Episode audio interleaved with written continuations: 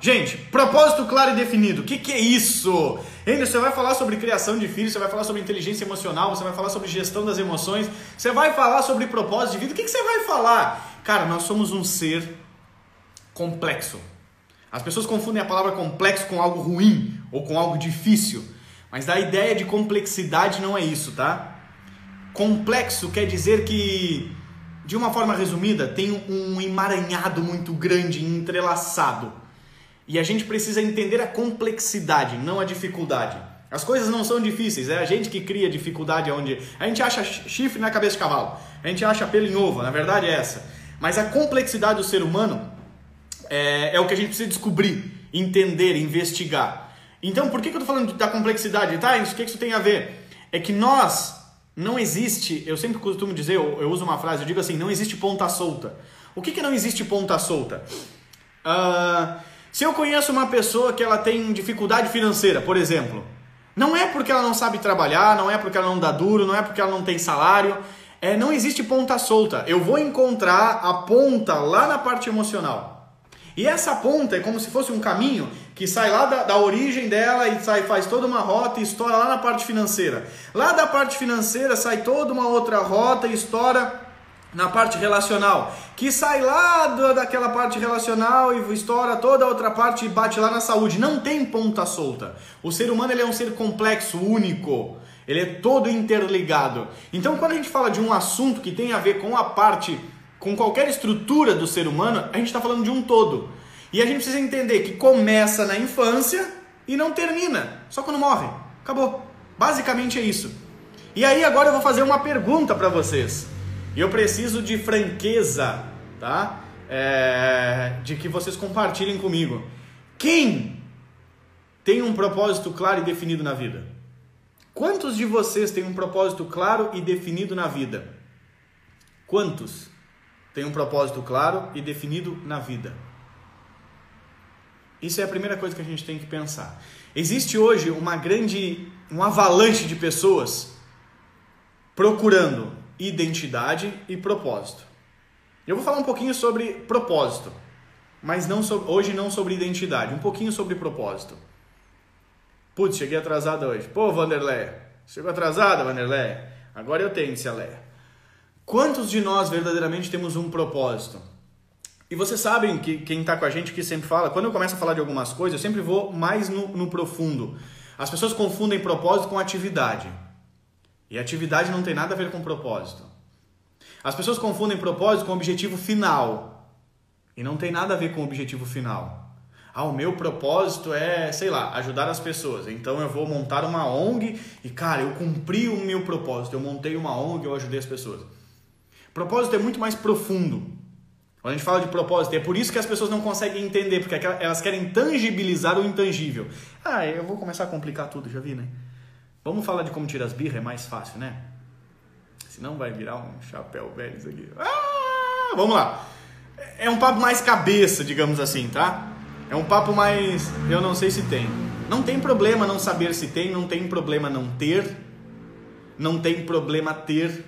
O problema é quando a gente acha que, que tem. Meu propósito é chamar de ah, É quando a gente acha que tem. Um dos maiores é, problemas da vida é o enganar a si mesmo. É a máscara que nós criamos. Não por mal, não por sermos ruins, mas é uma das formas de nós ludibriarmos a nós mesmos. Isso tem a ver, não tem a ver com caráter, tá? Isso tem a ver com estrutura humana. O teu, a tua estrutura lógica precisa criar um início, meio, fim para que a tua parte emocional ah, se acalme. Eu nunca tive. Acho que não sou normal. não, você é bem normal, carinho. Fica tranquilo. E, e, é, e é isso que as pessoas não sabem. Que você precisa criar uma justificativa para toda estrutura emocional que você tem. Fiquei com medo agora. Acho que não tem. Não fico com medo. E aí que é muito interessante essa parte. Por quê? Porque nós sempre de alguma forma vamos buscar uma justificativa lógica para fazer com que as minhas emoções se acalmem, ou seja, para fazer com que eu fique tranquilo. Você sempre tem um, um porquê das coisas. Sempre tem um porquê, ainda que você não pense neles logicamente ou propositalmente, mas tudo tem um porquê na sua vida. Tudo, em absoluto. Tudo tem um porquê, ainda que muitas vezes não saibamos. Então, quando a gente começa a falar de propósito claro e definido, a gente tem que entender a origem do propósito. Propósito não é algo que eu faço. Essa é uma das coisas mais complexas. A gente acha que propósito é, é um trabalho que eu me envolvo, é uma atividade que eu me relaciono. E o propósito não começa aí. Você só vai entender alguma coisa quando você for para a origem dela. E a origem do propósito. Bloqueios têm intimidade com o propósito? Eles podem ter intimidade de alguma forma. É que as pessoas fazem o seguinte, sabe?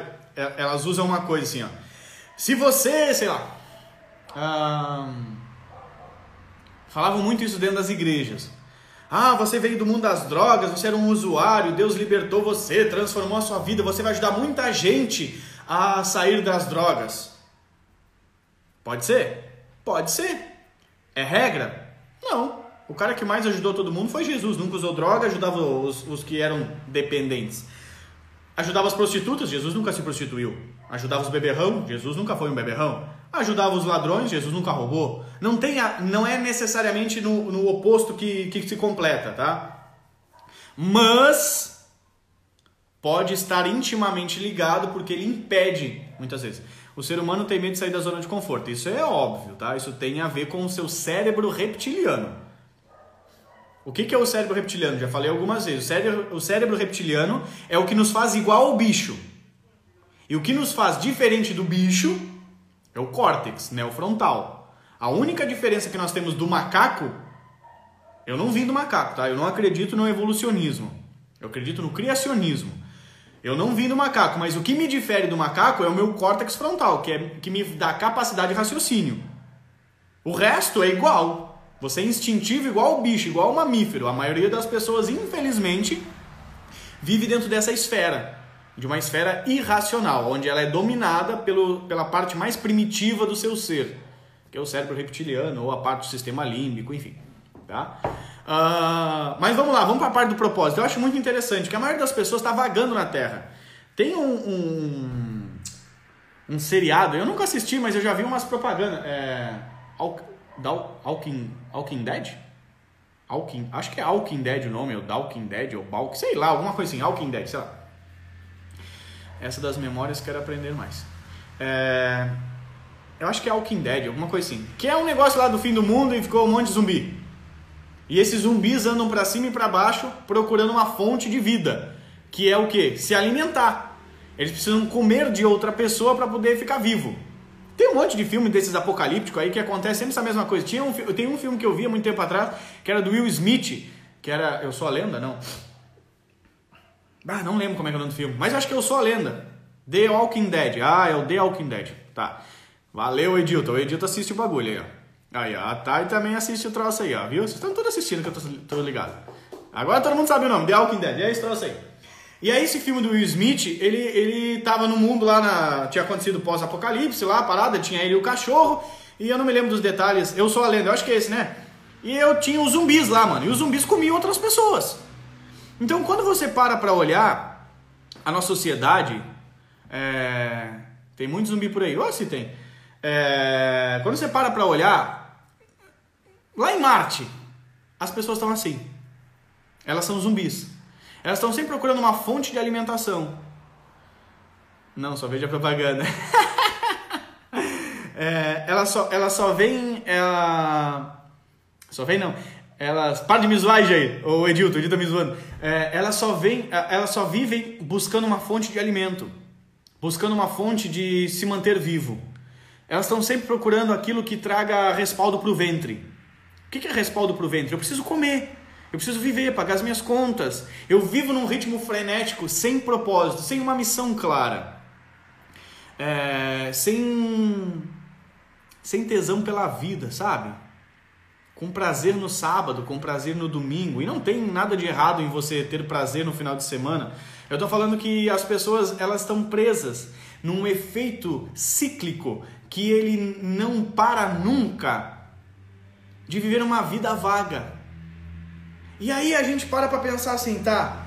Uh, e o que é então? Por que, o, o que me falta? E muita, para muita, muitas, muitas, muitas, muitas pessoas falta senso de propósito. Mas por que, que as pessoas têm, têm dificuldade é, de encontrar o propósito da vida? De realmente a vida dela ter significado? E aí que vem a parte complicada. Por que, que as pessoas aderem a uma atividade achando que isso é propósito? Porque a essência do propósito, a essência de uma missão clara, propósito é diferente de destino, embora a palavra eles usem na mesma conotação, mas propósito tem uma origem judaica, destino tem uma origem grega. É, mas vamos usar a mesma palavra aí para a gente entender: propósito, destino. A, ideia da origem da, do propósito, a ideia do destino, de uma vida com, com significado, de, de práticas que realmente estão atreladas a este propósito, elas não vêm de uma atividade que você insere, elas vêm da observância do Pai.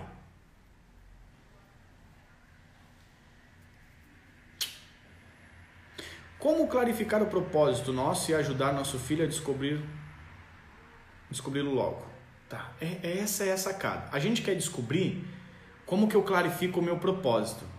Ou como que eu descubro o meu propósito? Ou como que eu identifico o meu propósito? Mas o meu propósito não é algo que eu faço. O meu propósito é de onde eu venho. É um pouco complexo? Será? Será que deu nó na sua cabeça agora? O propósito você começa a clarificar ele pela observância do Pai. A maioria das pessoas não tem propósito ou estão perdidas na terra, ou estão vivendo como zumbis, porque o Pai não tinha propósito. O Pai traz proteção, provisão e direção. Esse direcionamento está ligado diretamente ao propósito. Deixa eu ilustrar uma coisa para vocês aqui. A coisa mais incrível que eu conheço é a movimentação de um pai e de um filho sobre a terra. Para mim não tem nada mais lindo, mais esplêndido do que isso. E quem faz isso com maestria e vem nos ensinar a respeito disso é Deus e Jesus. Deus é o Pai e Jesus é o Filho de Deus. Simples assim. Sacou? Até aí você sabe a história, né? E a Bíblia diz que Jesus é a expressão exata de Deus Pai. O Filho é a manifestação do Pai. O filho, por isso que tem gente assim, Anderson, eu não sei mas o que eu faço com meu filho, ele está impossível. Eu já sei que você é uma tranqueira, por isso que seu filho está impossível. Simples assim. O filho, ele é a expressão dos pais. Assim que é. O filho é a manifestação dos pais. O filho é o espelho da casa. Aí você usa a forma que você quiser para ilustrar isso, para explicar isso. Você pode falar da forma que você quiser. Mas é isso que é. É a expressão eu tô rindo aqui por causa da minha filha. Fecha aí, papai. Depois a gente conversa. É a expressão exata do pai. Tá? Então, quando você vê essa maestria se movimentando, a gente começa a entender. Por que, que entre todas as coisas que poderiam ser mostradas ou usadas para fazer a ilustração de quem Deus é, Deus resolve se movimentar como um pai e enviar um filho. Por que esse elo? Por que essa representação? E aí, dentro de toda essa movimentação, ele começa a nos ensinar o que ele realmente quer com essa uh, com esse ambiente, com essa atmosfera, com essa realidade onde eles se juntam, aonde o pai e o filho andam juntos. Aonde o filho expressa o desejo, a vontade, o querer do pai, não dele. Ah, e seu filho se anula? Não. É que o propósito do pai é tão grande que toma o filho. Por que, que a maioria das pessoas não tem propósito? Porque o pai não tinha propósito. Então ele não toma o filho. Ele simplesmente é, eclode como se fosse um girino. E aí se vira para mostrar a paternidade e alta performance. Pode ser. Hoje saio daqui com uma nova visão. Que bom, Karine. Que maravilhoso ouvir isso. Uau, vamos lá, tá mancada. Vamos lá. Cara, sabe o que me deu um estalo aqui agora que eu tô falando para vocês e eu fico me vendo. É uma coisa muito louca isso. É como se eu estivesse falando para mim, cara. Nunca me dei conta disso. Que doideira. É mais ou menos você falar com você no espelho, isso eu já, já fiz várias vezes, mas é, é, nunca me dei conta. Eu tô, eu tô ministrando pra mim, eu tô ensinando, eu tô ensinando o Anderson, eu tô olhando o Anderson aqui na minha frente. Que doideira isso. Nunca tinha me dado conta disso. Então vamos lá. São insights que vão abrir nossa mente, sim. São janelas que vão abrindo. Então olha que interessante. Toda maestria da coisa mais bela que a gente conhece, que pra mim é Deus, é a coisa mais perfeita, unânime, e tem gente que diz, ai não, Anderson, Deus é do mal, Deus matava as pessoas. Se Deus é bom, por que, que o mundo tá assim? Outro dia eu posso explicar isso pra você. É, mas a coisa mais bela, mais, mais magnífica, mais exímia que existe é a expressão de um pai e de um filho. Os dois trabalhando juntos. E aí você entende, por observância da vida de Jesus, o Cristo, andando sobre a terra, e eu não estou falando de religião, estou falando de você observar um homem carnal. Eu as pessoas dizem assim, ah, eles são, oh, mas cuida que Jesus é Deus. Eu disse, cara, Jesus tinha caganeira, velho. Jesus era gente, entendeu? Jesus andava com Pedro e dizia, Pedro, fica aqui que eu vou lá atrás da moita, que eu comi peixe e mel e me deu a dor de barriga. Aguenta aí, eu já volto. Jesus, o Filho de Deus, cagava, velho. Acreditem nisso. Pode acreditar, é real. Ele era de carne e osso, entendeu? Ele era gente e também era Deus, mas ele era gente, como a gente. É isso que é o grande segredo e as pessoas não entenderam isso. As pessoas querem ser espiritual e Deus quer ser carnal. É que coisa doida, mas tudo bem. Vamos, isso fica para outro dia. Essa observância, essa integralidade do pai e do filho se movimentando junto. Aí você vai ver alguns ensinos que trazem significância para aquilo que a gente está querendo entender. Jesus falava assim: Eu não faço nada do que eu quero. Eu não faço nada de mim mesmo. Eu faço o que eu vejo o meu pai fazer. Aí você fica pensando: Como assim você faz o que você vê seu pai fazer? Eu não, eu não falo de mim mesmo, eu não falo o que eu quero. Eu falo o que eu ouço meu pai falar. Eu, eu não julgo de mim mesmo. Eu observo conforme meu pai me ensina. Eu estou parafraseando algumas coisas aqui, ok? E aí você começa a entender que a, a missão da vida do Cristo sobre a terra era a expressão do propósito de um pai. Era, era a continuidade. Aí um dia, ô Jesus, mas hoje é sábado, tu não vai tirar uma, uma pestaninha? Não, eu trabalho. Mas por que tu trabalha? Porque o meu pai trabalha. E tu trabalha no que, Jesus? No que o meu pai trabalha. Então Jesus, enquanto filho de Deus, trabalhava na missão de Deus. Jesus, enquanto filho de José, era carpinteiro. Jesus sempre seguia, e aí a gente vai entender a paternidade aqui e a paternidade aqui, as duas se encaixando. E aí você vai entender a coisa mais linda que tem, que é a manifestação da geracionalidade, onde o pai começa e o filho continua. E não tem a ver com atividade. Deus era criador, Jesus era salvador. Entendeu? Ele não seguia a mesma atividade, ele seguia o mesmo propósito. Ele sentia tudo igual a nós. Jesus se fez igual a nós para mostrar que podemos seguir o caminho correto. Jesus veio fazer exemplo. É isso aí. Jesus é a gente, mano. Devia ter tido catapora, dor de barriga, febre, mau hálito, peidava. Era a gente, mano. Então, quando você começa a analisar essa exímia explanação de propósito, me chama Arielle Franco. Ah, da babá. Oi, Arielle. Estou amando suas palavras. Que bom. Uh, quando você começa a analisar e entender isso sem uma concepção de Amém. Sem uma concepção constitucional criada pelos homens, você começa a entender a beleza desse negócio. Sou a continuação do legado do meu pai? Deveria ser a introdução ou a continuação ou o progresso do propósito do seu pai. Que deveria ser a continuação, a introdução, a extensão do propósito do pai dele que deveria ser do pai dele, do pai dele, do pai dele, a gente vai voltando para trás para as gerações e você vai entender que não existe o meu propósito, não existe o seu propósito, só existe um propósito. E as pessoas confundem a atividade com o propósito. A atividade é o meio pelo qual eu cumpro o propósito.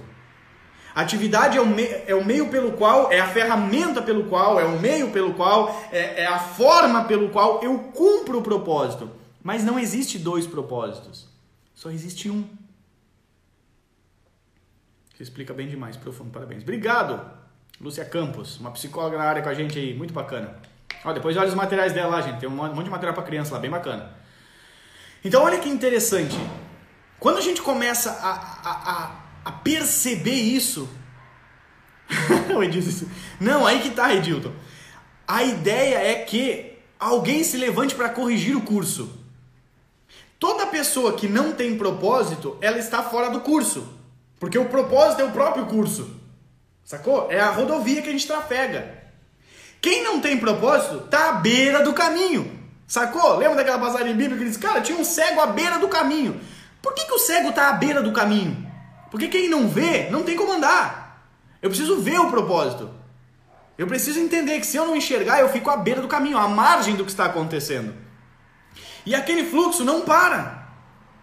E aí é, é a grande, é a grande sacada. A nós, a mim, a você e aos nossos filhos, está, dando, está sendo dado a oportunidade de nós sermos introduzidos no caminho.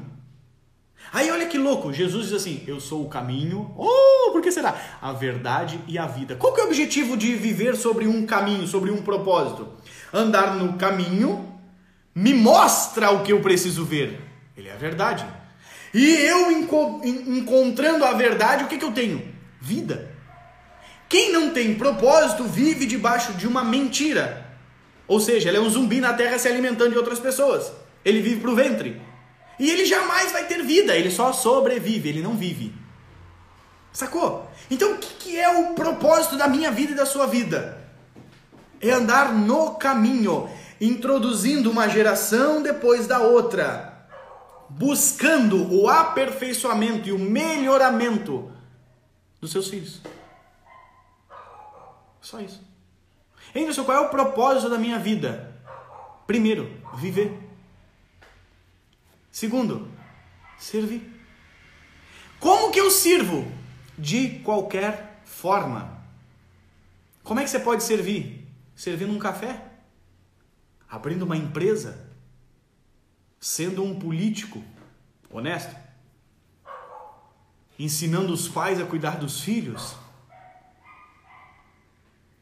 Não importa. As pessoas estão procurando uma atividade achando que isso é propósito e não é. A atividade é o meio pelo qual, a vida é o meio pelo qual você faz o que precisa ser feito. Os nossos breves, breve período sobre a Terra é o meio pelo qual. Aí o que, que acontece com as pessoas? Por que, que elas não conseguem pegar o meio pelo qual e implantar? Porque as emoções das pessoas não deixam.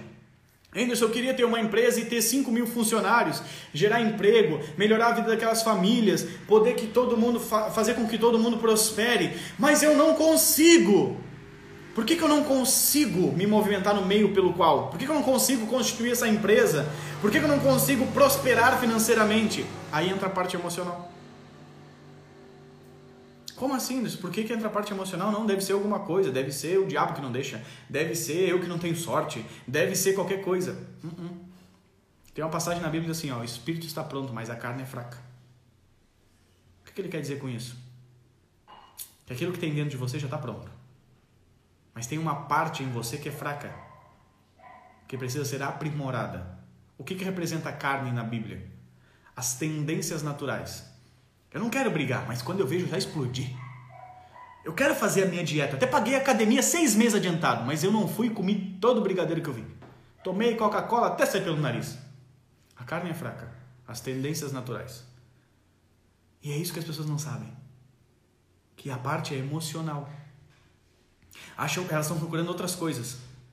Elas estão procurando competências técnicas. Vou fazer um MBA. Não, agora eu vou fazer um MBA, cara, e vai, vai, bombar. Agora eu vou bombar. Vou entender como é que funciona a rebimboca da parafuseta e o troço vai, vai ser animal. Não, agora eu vou fazer a especialização em Marte. E aí o meu salário vai dobrar. E tem médico que ganha 30, 40 pau por mês que está endividado. Ele ganhava 10 e se endividou com os 10. Ele ganhou 20 e se endividou com os 20. Ele ganha 30 ele está três vezes mais endividado agora. Porque não tem a ver com competência técnica. Tem a ver com a estrutura emocional.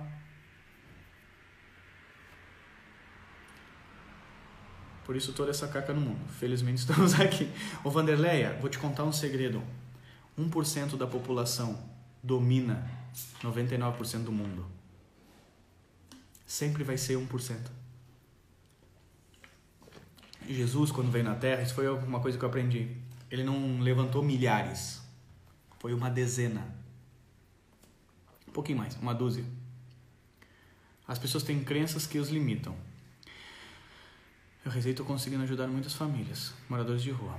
Criei perfil de babá para auxiliar babás e mães. Que legal! Mesmo a gente pensando que não tem que compartilhar. Só se juntar com os outros e sermos mais fortes. É isso aí. Opa, atrasado, mas cheguei. Para Marcel falar muito disso. Porque é uma essência só, cara. Toda pessoa que, que ela entende a plenitude, ela vai falar da mesma coisa.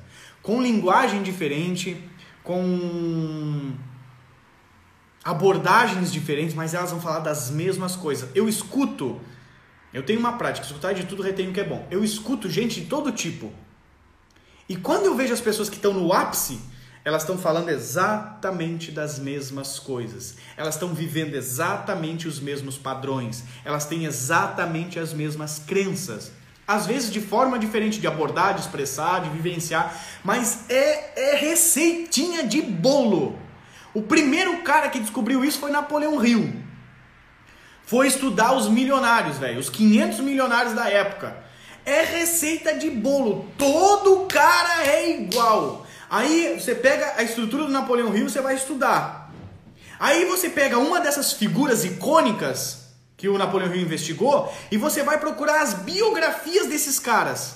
Que foi o que eu fiz. Aí quando você vai encontrar as biografias, sempre tá lá. A minha mãe dizia, porque o meu pai dizia. Cara, sempre tem a figura de um pai, de uma mãe, de um tio, de alguém que na infância, bum, bombou esse moleque. E aí automaticamente ele é um desses tops das tops dos tops que todo mundo tenta alcançar. Estudar os fracassos e acabou milionário. É. A intenção rir pro cérebro da gente. Adorei essa Vanderlei. Vanderlei é um barato. Estudar os fracassos. Ele estudou 500 milionários e 25 mil quebrados. E os 25 mil quebrados têm o mesmo padrão, os que ele estudou. Que 99, não, 95% da população é quebrada. Tá? O que é um quebrado? É a pessoa que vive num ciclo. Meu Deus, se não entrar o salário em três meses, eu quebrei. Esse é o quebrado. Ele já está quebrado, é só, só tem prazo de validade. Tá? O que acontece? O próspero é 5% da população. 4% dela é financeiramente saudável e 1% bum, transborda. Tá? Obrigado por me apresentar ele. Que bom, Liliane. Então, é, é uma receitinha de bolo, cara. É uma receita de bolo. Não adianta. E é isso que eu tento explicar para os pais dia após dia, devagarinho, a gente vai lapidando, como diz a, a, a Vanderlei, vai dando umas ripadas aqui, vai dando umas ripadas ali, para poder ah, acordar. Não tem a ver com acabar com a birra, não tem a ver com o meu filho me obedecer, não tem a ver com eu não gritar, o meu filho não gritar. Isso é a ponta do iceberg. Tem a ver com engendrar, é igual quando o, o, o, espermatozoide fecunda o óvulo. Tem a ver com engendrar uma nova realidade naquele ambiente. O óvulo estava vazio e agora tem uma vida dentro dele. É isso que as pessoas precisam entender. Anderson, nós vamos acabar com a birra? Vamos! Anderson, os nossos filhos vão nos obedecer? Sim, da forma saudável. Ah, vai acabar a gritaria, aquela loucura dentro da minha casa? Vai! Mas não é esse o objetivo. Isso é a cerejinha do bolo. É a cereja do bolo. Precisamos aprender a pensar diferente para sair do sistema. É isso daí. Só que nós fomos doutrinados desde pequeno a pensar. Deixa eu perguntar uma coisa assim. Deixa eu perguntar uma coisa para você. Se o seu filho falasse hoje para você, mãe, não vou fazer faculdade. O que, que você ia dizer? Que, que, que você ia falar para ele? Não, meu filho, você tem que estudar. Que, qual, qual, qual seria a sua, a sua, resposta? Automática. Pá! Sem pensar, sem querer uma respostinha bonita, sem dizer, sem argumentar. Qual seria pá! a sua resposta, o seu sentimento? Que, qual o seu pensamento, sentimento, seu comportamento que ia vir assim, ó? Mãe, eu, eu, sabe assim, eu tô no oitavo ano. Mãe, eu decidi que não vou fazer faculdade. Eu não vou estudar mais, vou fazer o segundo grau que eu, que eu tenho que fazer. E, ah, mãe, não sei se eu vou fazer o segundo grau, não quero mais não. Qual seria a sua, a sua percepção? Qual seria. Ah! Você vai ver que você foi doutrinado para pensar dentro do sistema. A menção que o Enos fez é o mais esperto que o diabo. É um deles. Eu li todos Napoleão Hill. O mais esperto que o diabo é muito legal. Perguntaria o que ele quer fazer. Legal. Perguntaria qual a estratégia dele. Legal. Mas a gente fica intrigado, né? A gente não fica intrigado? Cara, faculdade é uma coisa tipo, faz parte da vida, né? você tem que fazer. Você tá louco? Eu lembro que meu pai dizia assim, cara, até para você correr atrás do caminhão do lixo tem que ter segundo grau, meu, você tem que estudar. E eu não sou contra estudar. Eu sou contra o sistema. Faculdade não garante nada. Faculdade não garante nada. Quando as pessoas descobrem quanto eu cobro por hora, dizem, mas o que, que faculdade tu fez? Quem que paga tudo isso? Nenhuma das que vocês fizeram. Nenhuma. Das que as pessoas fizeram. A faculdade que eu fiz não tem nada a ver com o que eu trabalho. Eu fiz porque tinha que fazer. Meu pai quer até hoje que eu faça concurso público. Por que, que ele quer concurso público? Porque ele quer garantir a sua segurança. Aí é muito doido. Você falou o seu nome para mim, Franco, né? Acho que é Franco. Acho que o Franco eu gravei. Aí é muito doido. O seu pai não quer que você faça concurso público. Não, não. Ele está dizendo para você, filha, o pai está preocupado com o seu bem-estar. E a única forma que eu conheço, a forma mais segura que eu conheço, é você receber o seu saláriozinho lá, faça chuva, faça sol, vai pingar na sua conta. Então o pai te ama tanto e o pai quer tanto o seu bem-estar que eu gostaria que você fizesse concurso público. É isso que ele está querendo dizer. Só que ele não sabe disso, ele não sabe que é esse o objetivo dele. Ele não quer que você passe fome, que você passe necessidade. Então, filha, faz um concurso público. Nunca, eu nunca gostei, não iria assustar ele se não quiser também. Estabilidade não existe. Nunca existiu. O Flávio fala muito disso. Eu adoro o Flávio. Estabilidade não existe, não existe. Cara, eu descobri isso quando o Collor passou na, na, na galera, entendeu? Quando o Collor passou, mano, teve gente que dormiu rico e acordou pobre. Não existe. Ah, o meu dinheiro tá guardadinho na poupança lá. É, não, não vai acontecer nada. Cara, vem a inflação, dá uma guerra. Não existe estabilidade. A única certeza para quem tá vivo é que vai morrer, velho. O resto é bobagem. Não existe. Eu estava travado em áreas da minha vida. Sabotador foi cruel. Ontem eu e o esposo conversamos muito, fiquei muito feliz. Estamos vendo meios para que a empresa dele não dependa só do tribunal. Ó, oh, o meu treinamento tá abrindo um negócio aí, hein? Olha só que bacana. É muito louco, né? Aí, aí, aí é louco, né, Tati? A gente fala sobre. Eu falei sobre sabotadores, totalmente estrutura emocional. O que, que tem a ver com negócio? Nenhum. Mas como é que vocês chegaram nos negócios? Opa! Porque tem a ver com o ser humano, cara. É o que a gente faz, é o que a gente é. Acabou. Sim, tive que explicar para eles minhas estratégias. Meu pai custou acreditar. Natália Cury, Thiago Nigro me ajudaram a mudar o pensamento e a forma de vida. Cara, tem uma galera influenciando aí muito top, muito top. A Natália eu não sigo, o Thiago eu gosto bastante das coisas dele. É... E aí a, a, a, gente tem que mudar esses drives. Então olha, olha que interessante o que a gente está tá tentando chegar. Por que, que eu estou falando de propósito hoje? Porque se você não corrigir o curso para o propósito, os seus filhos vão ter que fazer. Ou eles vão ser mais um zumbi na Terra. Conheço pessoas bem próximas que mal têm ensino médio e são milionários. Sim. Só que aí tu vai conversar com essa pessoa, ela tem uma estabilidade absurda. Tá? Ela é diferente. Ela é diferente. Tem pessoas também que descobriram métodos de ganhar dinheiro, mas não vivem. É outro extremo. A ideia não é só ganhar o dinheiro. A ideia é viver abundantemente. Vendas cura tudo, tem que saber vender. Vendas é, é tudo se vende. Eu vendo meu ensino para vocês. Eu tenho que convencer você de que você tem que aplicar minha ferramenta no seu filho, que você tem que sentar para conversar com ele. É uma venda, eu tenho que te convencer, persuadir. Tudo é venda na vida. Tudo, tudo, tudo é comunicação. Tudo, tudo tá ligado nisso. São, são detalhes, sabe? Então, assim, por que, eu tô falando de propósito hoje? Porque eu quero. O meu principal objetivo hoje é: você precisa corrigir o curso para inserir os seus filhos. É a corrida de bastão. Tá todo mundo na mesma raia e um passa o bastão para o outro e ele continua a corrida. Se não está no mesmo, cur, no mesmo curso, ou melhor, na mesma, na mesma raia, não continua o curso. Você vai ter que procurar, o seu filho vai ter que entrar na raia para daí correr, entendeu? Já convenceu. o Edilto tá fazendo, tá fazendo nosso treinamento, né, Edilto? Então, olha, olha que doideira isso. Como isso é importante nós vivermos por um propósito, para introduzirmos os nossos filhos. Não é nós introduzirmos ele na nossa atividade, na nossa carreira, na nossa empresa. Não é isso. É introduzirmos eles num propósito. Como que isso começa? É quando seu filho olha para você e diz assim, cara, o meu pai, o meu pai é punk. Olha o que ele faz, velho. Nossa, ele ama aquilo que ele faz. Meu pai não trabalha por dinheiro, cara. Não, ele é apaixonado. Olha, olha a alegria que aquele homem tem no que ele está fazendo. Pô, e nem sempre é muito fácil. Às vezes eu vejo ele, ele meio penando lá. Mas o cara tem um vigor por aquilo. A, a, o que ele faz não é só uma atividade. É o meio pelo qual a vida dele se movimenta. Olha que doideira. É isso que a gente tem que entender. Que quando eu vivo por um propósito, eu contagio os meus filhos.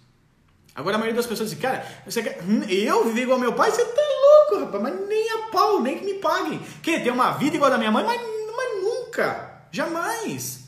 É o que as pessoas pensam. Então é isso que a gente tem que pensar. Eu estou vivendo a ponto de introduzir os meus filhos? Sim ou não?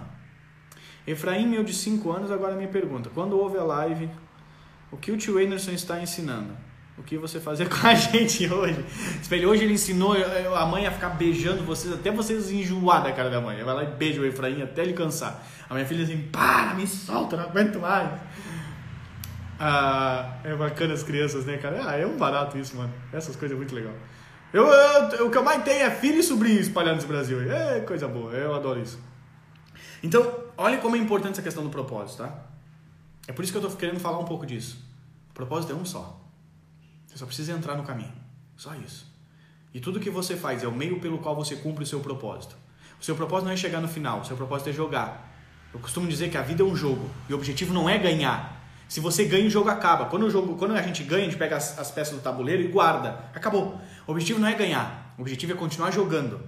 Você ganha umas peças, perde outras peças, ganha uma peça, perde outra peça, fica mais esperto, fica mais estratégico, fica mais sábio e continua jogando sem querer ganhar. Tem que aprender a perder. Tem que aprender a perder, porque se eu perco um pouco e ganho um pouco, o jogo nunca acaba. Agora, se eu ganho tudo, o jogo acaba. E eu descobri isso há um tempo atrás, que eu era muito aficionado por fazer algumas coisas. E quando eu fazia, você chega no final e diz, está aí agora. Aí eu descobri que a beleza não está em concluir, a beleza está no processo, no desenvolvimento pela construção, no desenvolvimento pelo processo. A beleza está no processo. É mais gostoso do que comer o bolo é fazer o bolo. É a diversão. Quando a gente se reúne para fazer um churrasco, o Cortella falou disso uma vez, ele disse, cara, é, isso, é exatamente o que eu penso. Ele falou, quando a gente se reúne para fazer um churrasco, a gente não quer comer o churrasco. Se a gente quisesse comer o churrasco, a gente comprava um churrasco, sentava e comia. A gente quer bater papo, a gente quer queimar carne, a gente quer rir dos amigos. É, é, é o processo que é bacana. A gente não se reúne para comer, a gente se reúne para confraternizar. Ou deveria ser. Então, cara, vamos ver um propósito? e use tudo que você tiver, um meio pelo qual, para cumprir esse propósito. Tudo. Use a sua energia, use o seu dinheiro, use a sua sabedoria, use o seu conhecimento, use a sua empresa, use a sua carreira, use a sua família, use os seus filhos, use o seu carro, usa tudo. Não para usar de, de abusar, mas use tudo em favor do propósito. A ponto de inserir. Quando é que você sabe que funcionou? Quando você inseriu a próxima geração para continuar. Aí funcionou. Quando é que a gente vai? Por isso que é muito louco. Quando é que a gente vai saber isso? Daqui a 20, 30 anos. Por isso que a gente tem que fundamentar os nossos filhos pensando lá na frente, não pensando só em eliminar a birra agora. Vamos eliminar a birra. Mas o meu filho, quando tiver 25 anos, que tipo de gente ele vai ser? Ó, oh, meu filho vai ser um cara honesto. Não estou falando de ser honesto. Não estou falando de ter ética, de moralidade. Estou falando de ser saudável, de ser abundante, de ser transbordante, de viver. Ou de ser uma pessoa honesta depressiva. Ou de ser uma pessoa honesta que nunca roubou, que nunca ficou devendo na praça. Ele é honesto, nunca ficou devendo na praça, mas vive em cima de uma cama. Não adianta. Sacou? É isso que eu quero que as pessoas entendam. Sair desse mundinho pequeno, de vidinha pequena. Para isso, a gente precisa romper.